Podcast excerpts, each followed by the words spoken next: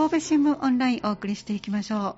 う。さあ、この時間は神戸新聞北摂総局から総局長の入江さんをお迎えしてお話をいただきます。お久しぶりでございます。はい、お久しぶりです。暑くなりましたね。そうですね。なかなか体にきますね。きますね。なんか、本当体力失いますね、これは。そうですね。この間なんかテレビで実験してましてね、はい、椅子に座って、32、3度で湿度がまあもうちょっと高い状態、はい、30分座ってるだけで疲労なんとかっていうのが物質がすごい出てたんです。だから暑いだけで疲れるんです。座ってるだけでそんだけ体力失うんですね、え。ー、しかもそのされた3人とも30代の屈強な、はい若い方々ばかりでしたよ。あ我々はますます当たり前だなと思っても疲れるのは。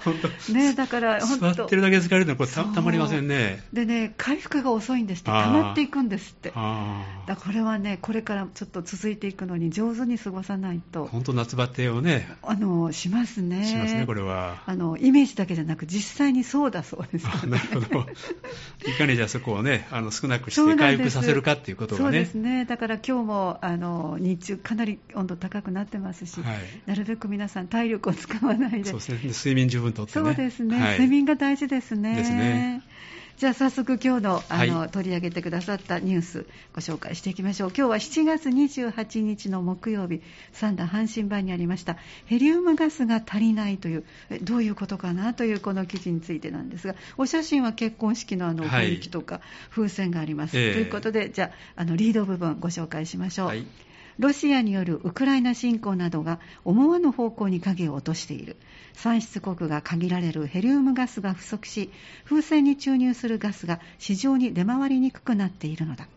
新型コロナウイルス化によるアメリカの海上輸送の混乱も重なり風船を多用する結婚式などではヘリウムガスを使わない演出を工夫する動きも出てきているという小森記者の記事を紐解いていただきます。どうぞよろしくお願いします、はい。はい、お願いします。では記事の概要からご紹介ください、はい、このあのまずヘリウムガスですね、はい。これはですねどんなものかというとですね、あの天然ガスをですねあの取る際にまあ出てくるですねガスのことで。であのまあ、非常に空気よりも軽くてですね、えー、まあ、しかもですね、まあ、燃えないため非常に安全性が高いと。燃えないんですね。燃えないようですね。で、まあ、あの私たちが知ってる限りは風船とかですね、はい、あるいは気球とか、はい、まあ、そういうのに使ったりですね。あるいはその産業用機器をですね冷やすために、えー、まあ、それを使っていると、はい、というような、非常にまああの、ね、多様なです、ね、ガスですよね。そう便利に使って使ってるんですね。そのガスが非常に今足らなくなっているとい。うようなことなんですけども、はい、あの三田市の中でもですね影響が出ておりまして、えーはいはいあの結婚式なんかの風船、バルーンですね、うん。まああいうものを扱っている風船専門店があるんですけども、はい。まあ、今年の初めぐらいですね、ええ、まあ、仕入れ額がこれまでの倍ほどになったと。仕入れがまず倍ですか、えー、倍になったというでしかもですね、まあ、今現状で言うとですね、あのその確保ができない、うん、今では半分ぐらいしか、まああのまあ、よく使ってた頃の半分ぐらいですね、確保するのがやっとになったと、まあ、あのお金、まああのね、仕入れ額も上がって、しかも確保がなかなかね、ままならないというね、そうですね。ことのようでして、でまあ、その仕入れをね、あのするのは非常にやっぱりね、いろんなところからやっぱり今やってるというね、そういう状況になってるそうですね。ですからあの、まあ、そういう量が少ないということで、はい、お客さんの要望になかなか応えられないっていうね。ね、これはあの、えー、とってもあのパーッとこう大空に飛んでいくのですごい素敵な演出なんかにもできる便利なものですよね。えー、そうですね。だからそれゆえにですねあの、まあ、いろいろ苦労というかですね、はい、工夫もされているようで、まあ、本来であれば新郎新婦のね高砂石のね、まあ、両方にこうなんか風船がね、ね。ね、あのこうふわふわというそういうまあ、このあの写真にもありますけども、はい、まあ、そういうイメージのやつが結構多いよ,、うようなんですけども、まあ、それができずにですね、まあ、普通の空気を入れた風船をこう積み重ねて、はい、でまあ、高さを出すとか。なるほど、はい、浮かすんじゃなくて積み重ねて。高さを出す、はい、そういうようなまあ工夫ですね。演出の工夫をしているというか、はい。まあ、苦肉の策ですよね。本当ですね、はいでまあ、本当あのその辺でいうと、まあ、仕入れ額も高くなっているということでね、まあ、なかなかこう、まあ、少しはそういう価格に、ね、転嫁してるんですけども、まあ、それでもなかなか追いつかないというね、えー、ということで、非常にあの、まあ、サンダのその業者さん、専門店もですね、まあ、苦労しているということでありますし、またあの、まあ、神戸のですね大手のホテルなんかもですね、えー、やっぱり同じように今年になってから、そのバルーンの確保がやっぱり難しくなっていると,、というようなことですね。それからあの先ほど言われましたように、あの結婚式場によってはね、そのバルーンをこう一斉にこう空に放つね、そうですねまあ、演出、これ非常にこうやっぱり、はい、よくご紹介しました。ええ非常に華やかですよね。ねえこのあの写真にも出てますけども、あそうですね。まあ、こう最後ね、こうみんなね、2人を祝福して、はいまあ、バルーンを上げてですね、ええ青空にそれが消えていくようなね、うんそんなイメージが、まあ、非常にこう華やかなんですけどもですよねまあ、それもですねやっぱりやりにくくなっていると。うんということですね、まあこまあ、これやりにくくの困難になっているということですね。あもうそこまでですね。まあ、それで、その、まあ、代わりというんですけども、まあ、いわば花火を打ち上げたりとかですね、はい。まあ、そんな、まあ、工夫もしたりするということで、この、まあ、結婚式の関係のですね、まあ、業者さん、非常にまあ苦労をしているというね、ああ、そうなんですことですね。まあ、これはおそらくあの、まあいろんな公園ですよね、うん。あのいろんなアトラクションやってる公園なんかも、やっぱり同じようなことにな,、ね、なってるんじゃないかという風船ですから。本当ですね。はい。うんでまあ、もともとこのヘリウムですね、ええこの、まあ、海外の関係でいうとですね、まあ、あの日本ではですねほほとんどなくって、あまあ、全量輸入に頼ってるんですね。あ、そうなんですね。で、まあ、産出国も非常に限られてて、アメリカやカタールなどね、数カ所、あ数カ国っていうことで、はいまあ非常にやっぱりあの、まあ、この、なんて言いますかね、あの少ないということですよね。うんそうですね。はいで、えーと、その少ないんですけども、まあ、最近、中国とか韓国を含めてですね、あのまあ、いろいろこう急速な経済発展をしてきましたよね。うん。その関係で、やはり半導体とかですね、ええ。まあ、そういうものを含めてですね、やっぱり非常に必要必要になってくるということで、うん。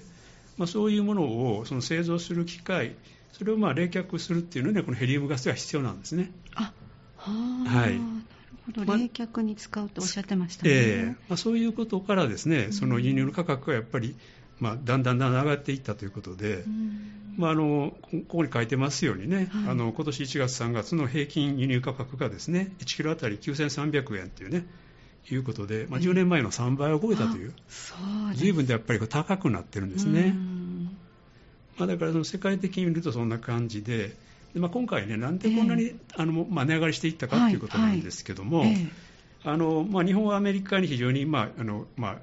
ガスをですね頼ってるんですけども、ええ。まあ、昨年夏頃からですねアメリカのこのコンテナ輸入の混乱が続いたことがことがありまして、まあ、それで物流が滞ったと、はい。まあ、それで供給量がすごく減ってきたと。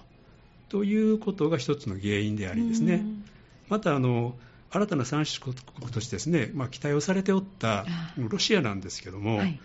まあ、あの天然ガスのプラントでですね火災が発生したりですね、あるいは今回のウクライナ侵攻ですね、まあ、こういうものでですね調達がなかなかこう難しくなってきていると。うんというようなことで、まあ、こういろいろいろんな要因がですね重なってきて、ええでこういうヘリウムガスがですねなかなか、まあ、調達できないっていうね、まあそういう状況に伴っているようですね。だから量も少ない、ももちろん量が少なければ、まあ、高くなるっていそううね。ですね。はいうん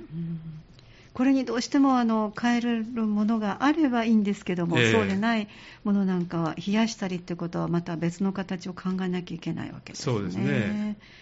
ガス以外でひ冷やさなきゃいけないってなったら濡れてしまったり困るものもきっとあるでしょうし、ね、あるんでしょうね